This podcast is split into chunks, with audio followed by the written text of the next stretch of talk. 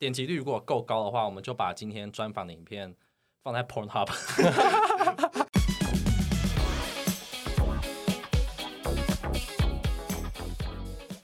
欢迎收听百乐味医疗白聊的单元，我是主持人芷云，我是主持人杰佛瑞，我是阿明。那在医疗白聊的单元里面呢，我们会邀请在各个领域发光发热的一些医疗伙伴，分享他的一些人生故事啊，或者是一些专业资讯的分享。那在全新一季的单元里面，我们邀请到的第一位嘉宾就是牙医师炫成。嗨，Hello，大家好，我是炫成。那炫成可以说是把斜杠这个词发挥的淋漓尽致的一个代表。就你除了牙医师的身份，你还有出书，然后还有经营 YouTube，就是非常的多彩多姿。YouTube 部分就是因为我平常在职业的时候，发现大家对于牙科的一些认知好像比较薄弱一点。就像你平常生病，你会知道要多喝水，然后吃维他命 C 或者要吃哪些药，会一个粗浅的认识。但是对于牙科医生给你什么治疗，我觉得好像大家的认知是少很多的。医生跟病人之间的这个认知的差距比较大一些，对，所以我想要透过 YouTube，然后宣导一些基本的常识，也不需要大家知道太多，但是哪些治疗是可以不用害怕的，或者哪些治疗为什么牙医是一直会希望你做，我觉得基本的要了解，降低大家对于看牙的恐惧，这样子。那哪些治疗会需要害怕？没有治疗需要害怕。对吧？因为我们要做这件事情，就是为了你的健康好啊。那即便他是有一点不舒服的，我们也有麻醉的药剂可以去辅助你嘛。那为了自己身体好，那有什么治疗是不做的呢？例如说，最常见就是你根管治疗过后要不要做牙套，还有要不要拔智齿，就这些。然后他们都会觉得说啊，可是我爸妈说什么呀？阿公说什么？哎，我就觉得说哦，那你爸妈也是牙医吗？然后他说不是啊。我说嗯，好。这样子，因为其实我之前也做过根管治疗，然后做过根管治疗，然后我们我的牙医也跟我说要做牙套，然后那时候就是很不想做，我就不想再花两万块，然后结果有一天我回去照镜子，我做过根管治疗，牙齿就裂掉，然后我就吓死，然后我就去 Google，然后 Google 第一行他就说人快要死掉的时候牙齿就会裂，然后我想说什么东西？我想说我要死了，我又冲去牙科诊所，我就把牙套做完了。这是你几岁的事情？大学，大学的时候你知道你之前快要死了。我对牙齿的认知就很无知啊，我就不晓得牙齿是怎么一回事啊。因为根管治疗，您当初做根管治疗很大的原因就是因为蛀牙蛀一个大洞嘛，所以牙齿的结构已经被破坏了。然后呃，我们接下来的治疗也都会牺牲掉一些齿质。那虽然我们牺牲齿质，但是是为了留下这个牙齿，留下剩余健康的部分。不过剩下牙齿就已经是老弱残兵了。断约残壁这样子，对，所以我们要用一个保护罩把它罩起来，让它在平常吃东西的时候，力量不会一直在传递到这个牙齿本身，所以算是戴个安全帽把它保护起来的概念。那如果你从金钱的角度来讲，我觉得你花两万像买一个保险，然后降低它以后裂掉的机会。就是统计数据是说，都是做过根管治疗的牙齿，有一部分拿去做牙套，一部分不要做牙套。那不做牙套的，它的寿命会比较短一点。因为、就是、我觉得该做的还是要做。因为真的不做牙套的话，就是我有遇过一个病人，就是他来的时候，他说他只是吃一个薯条。哦，你以前也是牙蛀嘛，对不对？对啊，我觉得有看过一个吃个薯条，然后牙齿就裂掉了，就只是薯条而已。可能不是因为是薯条啦，就是你平常吃东西都会一直累积那个应力，它就是裂一点、裂一点、裂一点，然后到最后你给它最后一根稻草，它就真的裂掉这样子。我有个问题，那假如说钱不是问题的话？假如说我要不要每一颗牙齿都套起来吗？不是，我是说，假如说我觉得这个牙齿我就不要，我就要直接植牙，可以啊，好吗？这是一个选择啊，所以我就会跟病人说，你现在这样坏掉了，第一个就是做根管，做完根管做牙套，或是你干脆现在拔掉做植牙，或是你拔掉然后做活动假，或者你拔掉做牙桥，或者你拔掉都不要理他，然后你后面牙齿就全部歪七扭八，全部都讲给他听，那他就会选择。那你会不会有那种什么都不选，然后就维持现状的病人？会不会觉得这种病人超烦的？那请问他来干嘛？就还来咨询，来问一个来咨询，他可能就是一个心安，说：“哎、欸，我确定不会死掉哈，那不会死掉，我没关系，是不是这样？”而且他们可能就只想要当下就是解决他没有那么痛苦的问题。哦，还有那种病人，他会打电话来约说：“哦，我要今天要临时挂号，因为我牙齿痛。”结果他没有出现，然后十分钟、二十分钟打给他说：“哎、欸，你怎么没有来啊？”然后他就说：“哦，我不痛了。” 就这样子，对啊。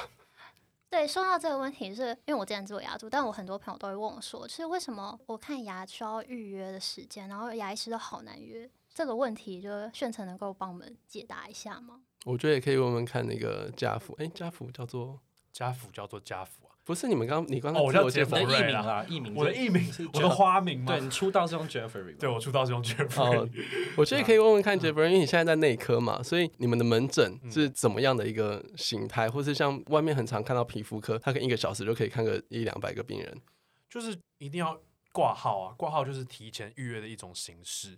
那假如说，比如说我今天我已经时间都很满了，然后你又要来加号的话，我们就要看主治医生同不同意。假如说他不同意的话，他可以说不要。那你们通常会对病人做哪些检查或者是问诊？看他是什么病啊？假如说他们一走进来的话，一定是先问病史嘛，然后有需要才安排检查，或是抽血啊、照 X 光啊，或是做一些影像学的检查。不过这些都要等。对啊，所以你看哦，他们就是医生帮你看完之后，帮你开很多个抽血单啊，然后照 X 光的单子啊，然后在你安排去做那些检查。那那仪器如果很热门，可能又要排好久，可能一两个月都有可能。这就是因为我们需要用那些仪器，还有你做，例如说扫 MRI，你可能就是扫下去就要几十分钟这样子，是吧？是对，差不多。嗯，那我们牙科的治疗其实几乎就是一个外科手术，我们就是在你身上的器官做开刀，然后牙齿挖开啊，或是等等的，就是我们真的是做一个操作。那我们的每一个治疗几乎都是非常需要时间，就连最简单的洗牙，我们都要五分钟到十分钟去把你牙结石洗干净。如果说我们今天是用内科的这种预约诊方式，就你也可能不用提前预约，你就是想约就可以约，那你就会排到很后面。你早上九点来挂号，你可能就可以排到晚上六点才轮到你。对，主要就是说每一个科别他们看诊的方式不同，只要你是那种问诊的，可能都可以看比较快。那如果你要去排开刀房，那就一定是很久啊。有些人开刀开个四个小时、八个小时，然后出来家属就会说啊，医生谢谢你哦，就是辛苦了。然后我们啊状况还好吗？但是如果你看牙齿看了很久，他说补个牙齿也要补那么久，不是五分钟就好了吗？你明白吗？就是这是一样的事情。然后我们是每一个病人一进来，我们就是要半个小时甚至一个小时就要拨给他了。所以，呃，我觉得预约的这个制度是一个演化的结果。就是一开始是不用预约的，然后大家今天我开张了，然后每个有牙齿问题的人都来，然后你们就会等很久，因为我一个病人就要看半个小时。假设半个小时这样子看的话，那你可能排到第五号，你就要等两个小时。对不对？就一次又过去了，所以我们就会说，哦，那不然这个陈先生，你要大概两个小时之后再过来，那我们就帮他 book 一个时间，所以这个预约的感觉就是发生了，你懂我意思吗？所以到后来，你只要打电话来说我要排什么时候，我们就会把前面的病人的那个时间都预留下来，然后说，那你下午三点再来。但是我觉得呢，下午三点再来这件事情会给民众一个感觉，就是说，哎，我三点来了，我就是要坐上诊疗椅，我就要开始治疗。就是我们会很模糊，说三点到底是踏进诊所，还是要挂到号，还是要躺下来，这是没有人去规范的嘛。但是我自己就是看牙齿这么多年以来的经验，我是觉得给你三点的意思是说，请你三点来等，还要再等多久就不知道。对，我我已经没有叫你早上我们一开门九点的时候就来等，等到六个小时才等到三点，而是从你三点才开始来等。我也不是想要浪费大家时间，或者说哦，我们牙医就是很伟大，但是前面真的有太多突发的状况，然后有时候一做就是就超时了，超过时间呃十五分钟、半个小时都非常常见，所以我会希望大家在看牙齿的时候，后面不要排别的事情。你不要说哦，我就是估计三点到，然后洗个牙十五分钟，我三点半要去接小孩，你就一定会迟到，对。然后你用这跟我抱怨没有用啊，因为前面一个病人就还在我手上，他就还在看，那我要怎么办？蛀牙就挖开，然后就叫他回家了吗？不行，这样子又不能说哦，那这个下次再来，对啊。好，我 原本要讲什么？我今天也是受教，因为其实我也是那个民众，我也是觉得下午三点我就是要坐上诊疗椅。对啊，我也会觉得说，为什么我还在这里？到底发生什么事？我都以为三点来就是代表他三点就是会把我放上去，结果也没有。对，就是我我后来就觉得这个结果就是你要那时候来等。至于等多久，我就不知道。那很多人他会临时就真的痛到不行来现场等，那一等等个三四个小时都有。如果我们前面病人排满的话，就我觉得首先你要相信医生不会故意把你摆在那边等，对。而且我们前面病人如果都是排满的话，每个病人的病程 delay 个五分钟十分钟，或者病人他自己迟到，那我还是要把它看完啊，对。那这个前面 delay 的时间全部都会加成在下一位病人身上，然后你是今天的最后一位客人，你就会。把这些五分钟、十分钟全部加在你身上，你就总共要等那么久，对啊，所以也是很无奈啦。但是希望大家可以体谅。我自己去看牙齿，或是去剪头发，做一些这类的活动，我觉得我后面都不会排事情，全部都腾出来，对啊。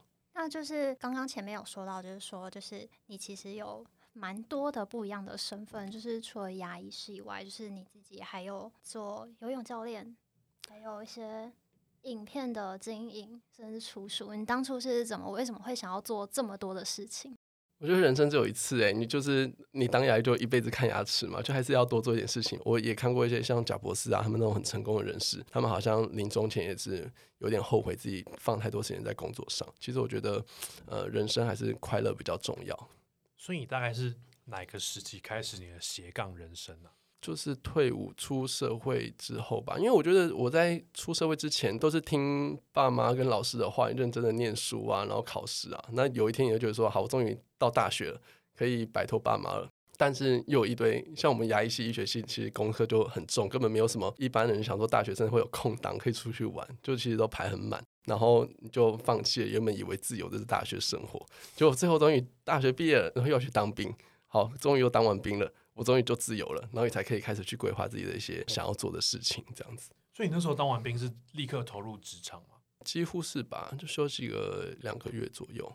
因为阿敏知道啊？就是我每天下班回家以后，我第一件事情就是躺在床上睡到九点，就是我已经晚上九点还是隔天早上九点？晚上九点，隔天早上九点我已经在刀房之类的地方。哦，对啊，所以你不觉得你就是医院睡觉，医院睡觉吗？对啊，我想我那时候实习也是这样觉得啊。你怎么可以有这么多体力？或者是精力去，比如说你当一个 YouTuber，你还要去想说，哎、欸，我这个 program 要怎么做，然后还要去做，还要准备道具。因为我有看过你的 YouTube，就是谢谢。那个 YouTube 道具很精美，用木瓜当牙齿，真的，我就觉得超活灵活现，就是不懂牙科的人就可以马上了解。而且我想说，哇塞，怎么可以这么生动？然后牙龈就是粉红色的布这样。我的呃 YouTube 频道叫牙医师炫成，炫成牙医师哪一个？牙医师炫成吧，来 Google 炫成，大家可以对可以搜寻一下。我不想要用很制式的牙科模型去跟大家讲，因为那样子的影片其实网络上已经很多了，你看得懂的就懂，看不懂就看不懂。所以我想要用一些，呃，像我那一个系列叫蔬果牙科嘛，就是一些蔬菜水果啊，或是鸡蛋也有出现，就是影片里面我们在讨论这些触感或是它的形状，其实影片外面的人可能感受不到。但是我如果拿的东西是你们平常都接触过，你就不用真的拿到，你都可以想象。对，我是想说，我要拿一个大家都接触过的东西去演示这些事情，去模拟我们的治疗的操作，这样。所以木瓜后来怎么办？我 我是有吃一些啦，然后但是沾到颜料就没有吃。其实我本来想问呢、欸，就是你常常前个病人会 delay 十五分钟、二十分钟这样，嗯，那你遇过 delay 最久的病人，就是你说他迟到还是我做他做到？做他就是哇塞，是这个发生非预期状况，真的就是做很久，嗯。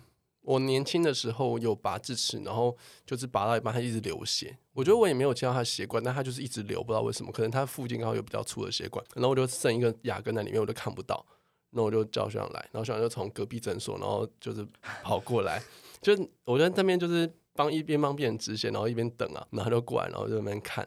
后来他也是没有拔出来，他就说太深了，就其实。不需要，就它里面可能会慢慢吸收掉，或是就留在里面，因为它的牙齿是 fresh 的，没有感染，对，然后就把它缝起来，类似这样。那你后面就真的 delay 太久了，像我刚刚不是说病人应该在外面等嘛，你可以等个三点就来开始等嘛。但是如果这样真的太久，我就会跟病人说，我们要 delay 这么久哦，那你要继续等，还是你要改约别填？那假如说遇到那些不讲理的病人，他们应该会暴怒吧？暴怒他们是啊，不是我是。那，那你怎么 handle 那些暴怒的病人？因为我跟你讲，我们整天超常有暴怒的病人。我那我跟你讲，我觉得暴怒他们客厅，你就冷冷的看着他就好了。他暴他就骂你就看着他，他骂也不会少一块肉。像我之前有一个就是只是要涂缝，病人常会来，然后就是说我只是要洗个牙，五分钟要等那么久。那前面的病人就还在 table 上，不然怎么办？或是有一个。爸妈一对爸妈，然后带着一个小孩，然后要来涂佛，就小婴儿而已。我还在看里面的病人，然后外面我就听到他们在跟柜台在咆哮。那爸爸就这种很闷的声音，说要等多久？就是好像要玩 gay 要打架这样子。然后说涂个佛呢，这样这样这样。然后真的轮到他了，他进来，然后就是来，这医生帮你涂过，这样怎么怎么的。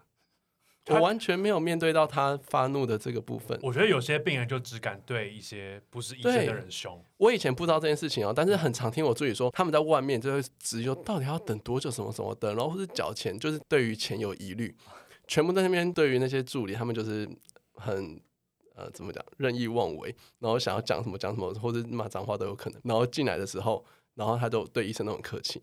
但是我我就不知道这件事情嘛，然后等到我下班，然后他们还说，你刚刚那病人怎样，你知道吗？然后说没有，人看起来很好啊。说哦，他们在里面都是客气的跟什么一样。我跟你讲，我最喜欢遇到这种病人的，因为他因为他身体很好，他很想跟病人打架。我想说你要打吗？吗我们就来一直在打。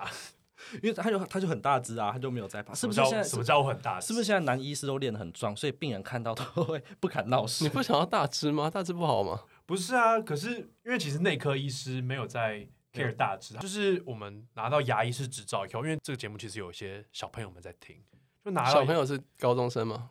或者是就是还在读书的小朋友们，读大学。嗨，大家好。嗨，嗨，要不要吃糖糖？没有啦，就是我们牙医师执照拿到以后，我们大概有什么进程的路吗？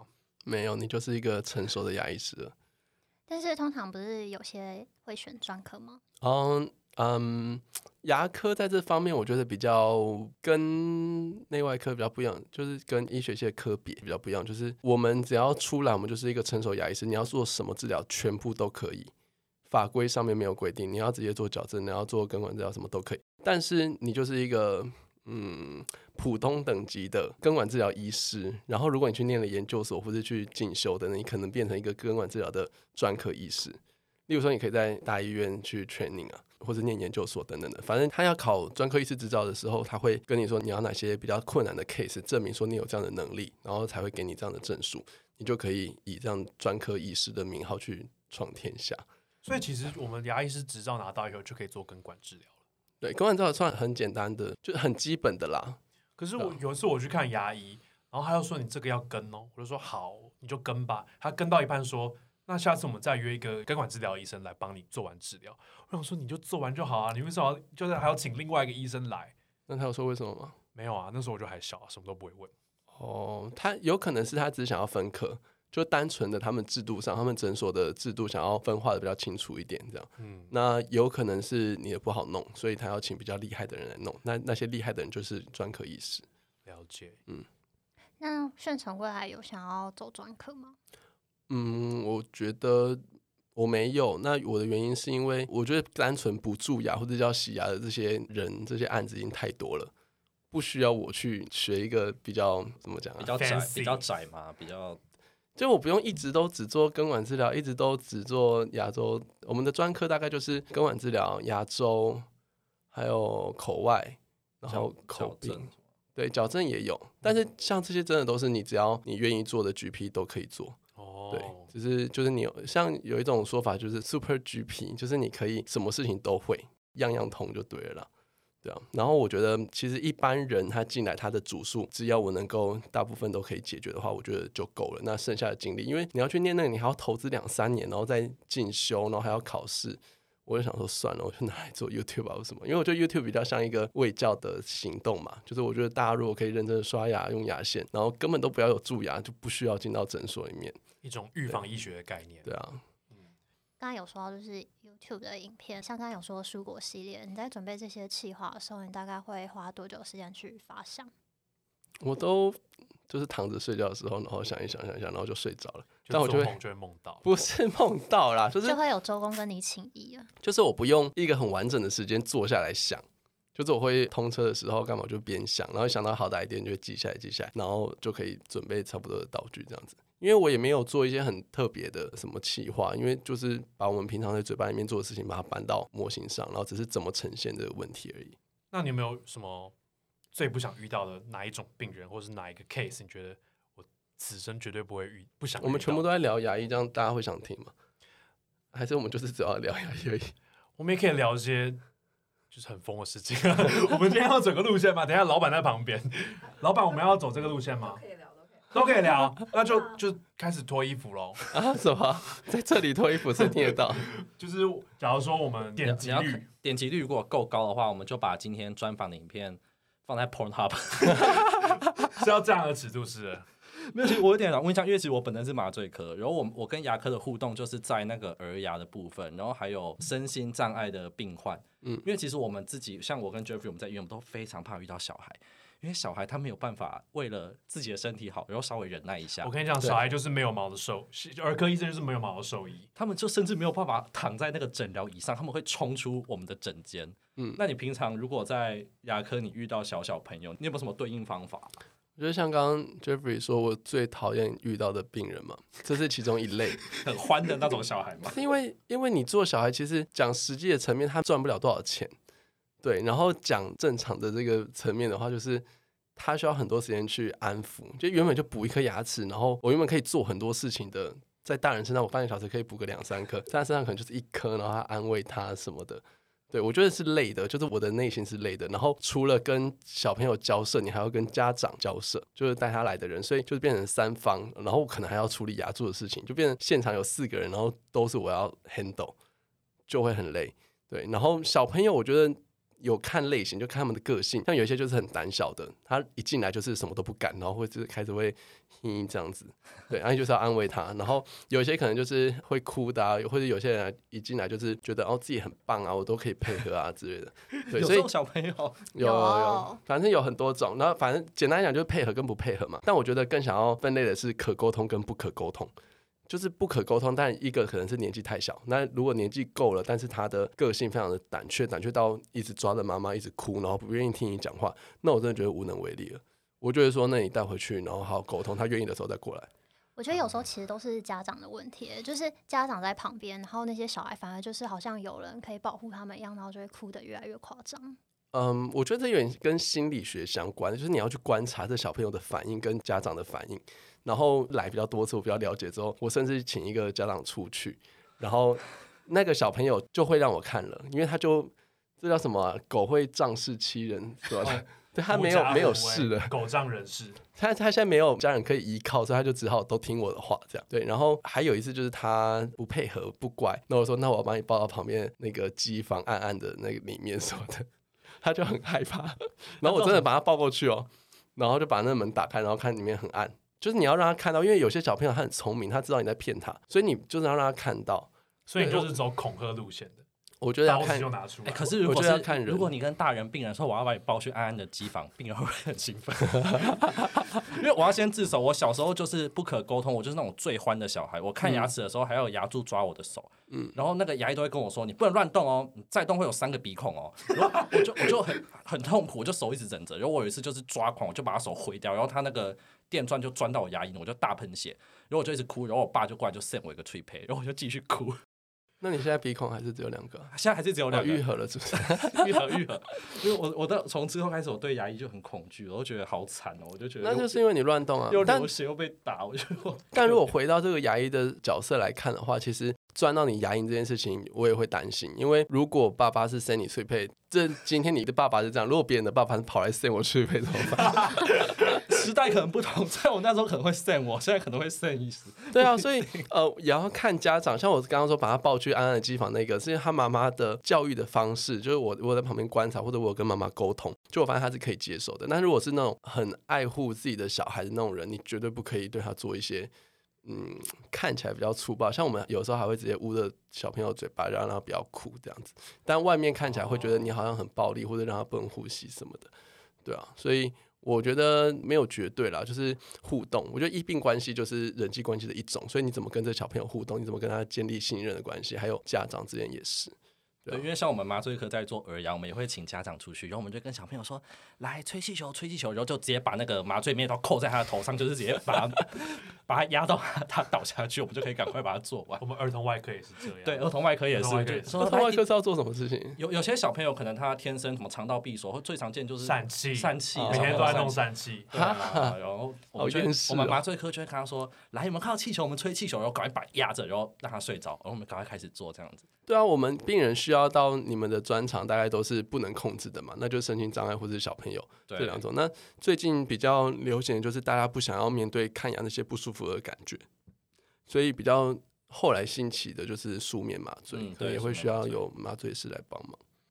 现在做舒眠的人多吗？我觉得蛮少的，因为对我来讲啦，就是我还要去约一个舒眠的团队过来，然后帮你弄这个，然后钱又没有收的很多，对啊，所以。对我来讲是不符合这叫什么成本效益的，所以我宁愿就打一，其实我就打针也还好吧，就打一个局部麻醉，做什么事情都很舒服啦。可是就是有些小朋友他们可能没办法，就是乖乖的做。其实我手上没有办法处理的大概屈指可数，哎，就大部分都还是可以。那不管你是用哄骗的，还是他一边哭一边治疗，都有可能。对，就是看家长的态度。然后，如果我自己不想看，就私信不想看，或者觉得他真的做不来，我可能就会说，那你去医院做全麻或者做舒眠都可以。但是，好像大家对于全麻都会很害怕，怕就是醒不过来还是怎么样？对，大家都会大大家都会说啊，全身麻醉啊，会不会很危险？然后风险会很大。我都觉得小朋友的牙齿被你搞成这样子，风险最大，好不好？对，我们真的会遇到才六七岁的弟弟，然后全部的牙齿都蛀光。对啊，你都不想想看你自己的责任在哪边，然后现在我们要来帮你介入，然后你又在那边顾虑一些，是会有这样的风险，但是几乎就是你就是一定，啊、因为他一次要拔，可能真的是七八颗，真的会很久，嗯、而且有时候有些小孩他绝对不配合检查，所以在牙齿张开之前，甚至我们的牙医不晓得他到底蛀到什么程度，哦、了解了解，很可怕，那个嘴巴打开，有时候都会弄非常久。那你们会排很久吗？你们的全身麻醉？啊，因为全身麻醉的话，就是如果预计超过时间，我们就可以加药。因为有时候通常这种小朋友打开嘴巴，有时候真的是 disaster，大家真的是吓坏的那一种，我们就知道说会很久，但没关系。其实麻醉真的是要麻十几个小时都不是问题，只是外面的家长就有点俩工。对啊，他不是说两个小时。啊，那牙齿你叫他讲，那你来看嘛，你来看嘛，这边牙齿就这么多嘛。哎、欸，我们会请家属来看 哦，我们会请家属来看。你看哦，他现在这边就是全部都蛀掉，全部都要拔掉。嗯，我们说这个要很久，要很久，你请他去外面等这样子。嗯，我觉得真的要信任啊，你请了这个医生，你就知道信任他，然后把它做完嘛。然后你又一开始答应要做，然后后来那边抱怨，我真的觉得难沟通。没错。所以小朋友牙齿保健有什么特别的配方吗？还是就是刷牙？我觉得就是刷牙，只是小朋友第一个他会抗拒刷牙，第二个就是他自己没有把它刷干净，然后家长其实真的会去帮小朋友再刷一次的太少了，对啊、嗯，因为小时候那个健康教育都会把我们带到走廊上，然后每个人就发一支牙刷，然后开始教背式刷牙法。就是我想问，就是为什么都只教背式刷牙法？因为我从小就长到这么大，我只听过背式刷牙法。因为我是做了牙路之后，然后就是因为会要喂教病人，然后就才会乖乖的刷。嗯、但其实我也没有蛀过牙，所以我也不太懂。哇塞，这种人啊，真的这种人好烦哦！从小住的跟什么一样，好惨哦。所以我真的有时候没办法太理解那些病人很痛苦的躺在诊疗椅上面是为什么。好，我们终我我终于知道紫云不是优雅，她是冷血。但是我跟你说，你还是要记得用牙线跟刷，因为有我都有，因为你还是有可能会有牙周病。没有，我就是会是很定期的，就是去洗牙。然后这个问题，我就呃最近在跟我朋友讨论，我才发觉，哎，不是所有人都是会定期的去洗牙。我已经五年没有洗牙。他们会说啊，我又牙齿又没有痛，又没有不舒服，我干嘛要去？然后我就想到，因为我之前有看过一些很夸张的病人，他们就是突然来洗牙，然后呢，他把我那个筛选那个管子。牙结石把它堵住了，堵了两根，而且他们是一对情侣来，然后我就、喔、对，然后我想说，我们洗完之后，我就跟医生我们在讨论说，他们到底怎么清得下去的？就他们觉得他在牙齿内侧，所以平常看不到，垃圾也没有拉到那么那个方向，舌头要伸进去，然后舔到牙齿内侧，回来到内侧，帮他亲一圈这样。对，但是就觉得很恶心，然后就开始在跟我朋友在讨论，就到底为什么大家不会去定期洗牙这件事情？那就是观念呐、啊。有些病人他就是会一直来，然后他没怎么样他也来，自己也做清洁做得很好，所以他来也不会流血的，也不会痛，就是很正常的一个半年的一个 小见面会的感觉而已。对，就是我上礼拜才去洗个牙，大家都会说洗牙很痛啊，然后会流血什么啊，我洗完牙就你都不会吗？没有啊，什么事情都没有啊。哦，你厉害耶，这代表他牙龈真的很健康。对啊，我从小牙齿就乱，所以我洗牙对我来说很痛苦。做矫正。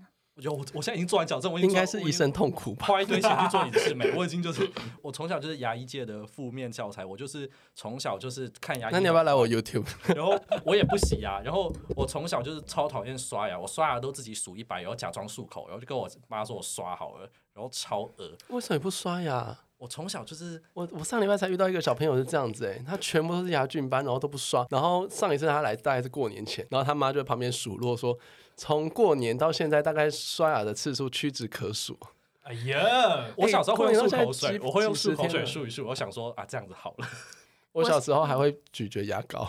我跟我弟，然后就是可能吃完一个东西，然后就是已经刷完牙，然后又吃一个饼干，然后不想再刷，把牙膏塞到嘴巴里面，然后咬一咬，然后当做刷完了。所以这可以吗？当然不行。我想说，如果这可以，我以后就要踩这个路线。所以牙刷是一个必要的工具，呃，是吗？可能不是牙刷，你可以发明其他种类型的刷子，但是我们要把牙齿上面的表面的牙垢把它刮掉，机械性的刮除，而不是单纯用漱口。对，所以你牙线也是一种刮除的方式，或是牙刷，牙刷也有很多种形式啊。对啊，所以我觉得牙刷跟牙线两个是首选啦。我想问，就是那个牙线不是有那种牙线棒嘛，一根，然后嗯，有后面可以当牙签的那种，那样子也是 OK 的吗？呃，有缺，它可以清理菜渣或是清理缝缝针牙垢，但是它的缺点就是它只有一段，所以当脏东西就会被你带来带去。通常我们喜欢拿很长的牙线，然后每一个缝都用一小段新的这样子。嗯，了解了解。我通常就是还会搭那个牙菌斑显示剂，再把它刷。你自己在刷的时候会用？我会用哎、欸，就是我好扯哦，就是是要涂那个红红的那个吗？对啊对对对对，哈，就是这样，我才会知道说哦，我刚刚原来第一次没有刷干净。谁给你这些 fancy 的东西？哦，当然就是我做了牙柱之后，我才知道这些东西啊，不然我就那你去哪里买药局？就是去诊所啊，去诊所拿。以前在诊所的时候，然后就可以买啊。哦，药局是不是也有？我记得药局网网络上也也有。对。但现在不是有出一些就是否小朋友嘛，就是会有一些味道，然后就是因为有些小朋友可能刷不干净，然后就会给他们就漱一下，然后再把它刷。那你牙刷都红红的，是不是？哦、所以定期换不就好了吗？哦，好啦好啦好啦，他整个人都是粉红。他好认真哦，他就是粉红女。他现在站在我对面，完全就是一个极两个极端呢。因为我从小就是牙齿就是问题儿童，我爸小时候还会拿那个套在手指上，然后前面有牙刷那个。你说给狗刷那种吗？因为我们现在我们家狗狗就是用那个在刷牙，可能幼稚园吧。哦、然后我爸就还行吧，就会用那个帮我刷。然后我我有时候就会咬它，然后就也会被扇。但我觉得是因为看过太多那种就是太可怕的牙齿状况，所以就趁自己现在能够照顾好就赶紧照顾好，然后到处跟人家说要去洗牙。到处跟人家说，你还是传教哦？你是洗牙推广大使？你平常是骑着脚踏车，然后说：“哎呀，要洗牙哦，洗牙哦。” 对，那让牙医是一定很喜欢我这种病人。我觉得很棒哎，因为我觉得我的梦想是我每天看诊都只需要洗牙、洗牙、洗牙、洗牙，就是第一个病人来洗牙，第二个病人来洗牙，第三个病人来洗牙，然后半年再回来，半年再回来。我根本不想做什么很昂贵的治疗或者很辛苦，你都知道吗？就是我们会有很多职业伤害，然后你弯腰驼背，然后在那边弄那牙齿的时候，就是问题会反映在你自己身上。所以你的牙医就只是副业而已啊？目前算正职吧。不是，我觉得你的兴趣好像不在牙医这一块哦。就是我刚刚讲，就什么都做嘛，就是、嗯、对啊。所以你的人生目标是什么？人生目标就是希望大家可以好好用牙线，然后。不要来找你。好，谢谢，我们今天节目到这边结束喽，大家散会。就是希望大家都可以，没嗯，怎么讲啊？我我就是大家可以不要不要打仗啊，然后不要 吵架啊，好大哦，然后可以每天都是开开心心的这样子，然后呃内心可以满足平静这样子。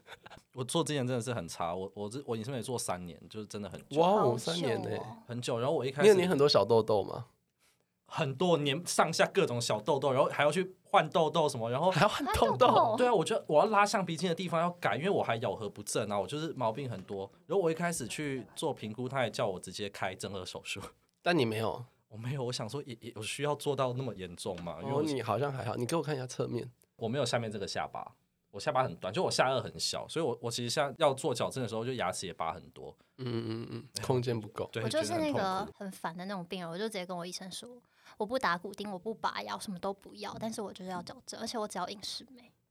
但是我大概半年就好了，因为我本身也不乱，所以我就超快就结束。我从来我完全不听不懂你们讲什么，因为我从来没有做过矫正。我想牙齿天生整齐的，真的不懂我这种人。还有天生不会蛀牙的人，也不懂我们这些。对啊，那我这种人吧。但我所以，我每次看到一些病人打麻药，然后眉头紧皱，我想说到底有多痛？那你可以打打看啊。我还会叫。哦，我打我拔智齿的时候有打，但我觉得还好啊。哦，那就是天生的那个忍受度的差。你你可能那边的那个神经支配上，因为我打麻药的时候，我就这样啊，到他打完。我因为我这样跟你的意思是会发出声音吗？还是什么？就我是他边打我就一直叫，因为我觉得很痛啊。哦，对啊。那你自己打别人就直接下手 完全没有同理心。对，打别人就直接打啊。我说阿伯忍耐下啦，一下就好啊。然后我自己就一直叫。那你应该自己这样跟自己讲。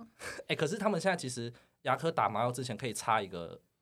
但是没口味。如果我们打很浅的话，我觉得有效，我才会愿意做。或者是小朋友，因为小朋友他会，我觉得你让小朋友痛到，他会对你不信任。所以让小朋友无痛，我觉得这件事情比起大人来讲是重要很多的。对，然后但是大人的话，像我们有时候你要拔智齿，有时候会打那个 block 嘛，对，就代表里面啊，你入针的地方不痛，啊，里面还不是也很痛啊，也是哈，对吧？我觉得那种我就懒得打，因为我之前跟口外的时候，我都好喜欢看那个我们口外医生，然后打那个 block。我觉得 Oh my god，她是女魔头哎！对啊，你你，让我觉得不知道我最近这样讲好吗？我觉得还蛮爽的。什么意思？就是看我有听过助理说很喜欢看到那个智齿弹起来的那个瞬间，就是起来。但是有人看到血就昏倒，哎，看到血才刺激吧？对啊，还蛮就都就是一定会有血。Oh、你是嗜血女王哎！我们现在终于多了解子瑜一点。其实今天主角不是他，就是冷血，是是子瑜拿。我我们之后帮你做一个专访好了啦。对啊。哦，没有，我们今天主角还是宣诚，不要 focus 在我身上。那刚才就是聊了这么多整件的东西，那我们就还是想要聊聊，像是你之前有出书，你是在什么情况下就是想要出书呢？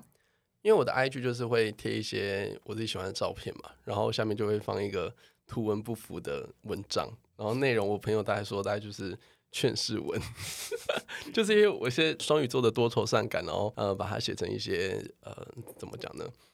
就是自己心情的一些抒发，然后会有一些劝世的部分在里面，就让大家不要生气啊，大家可以多点宽容啊之类的。对，然后久了之后，就突然有一天，一个出版社就私讯我说，可不可以出书，例就是那些东西，因为他们觉得这是什么心灵励志的散文。对，然后我就想说啊，那当然不能把以前东西全部拿来用，就有点偷懒，我就全部重写。